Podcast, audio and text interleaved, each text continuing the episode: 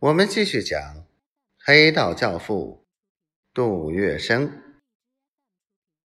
杜月笙一听就眉头紧皱，断然说：“那怎么可以？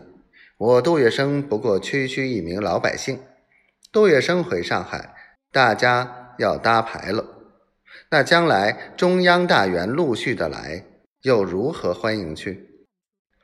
为了表示他的心意坚决。”杜月笙临时决定在杭州多留一天，改在九月三日动身，才返回上海。一日之夜，有老朋友大汉奸为浙江省主席，先以接洽投效军统的丁默村为他接风洗尘。杜月笙一行人马全部投宿，住在了西冷饭店，又吃又喝。自从抵达淳安以后，一直都是夏日艳阳大晴天。但是九月一日在杭州却下了一场阵雨。九月三日，杜月笙一行人搭乘沪杭甬铁路专车凯旋上海，偏偏又是个细雨纷纷的黄梅天。然而一上专车，杜月笙就获得准确消息。吴少树当上了上海副市长，三团三青团书记，连社会局局长一席都被他兼任了。杜月笙心中难免起阵阵阴霾。吴少树自返上海，音讯全无，连极普通的问候函也不见。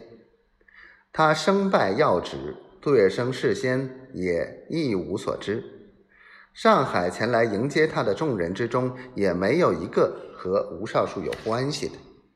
至于其他人，则可能是太忙疏忽了。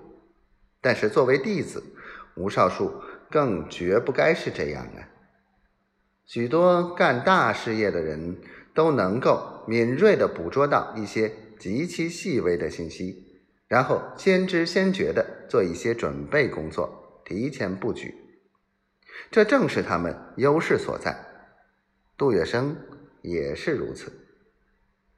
凡此种种，使杜月笙在古轮急近时心惴惴然，而且越来越紧。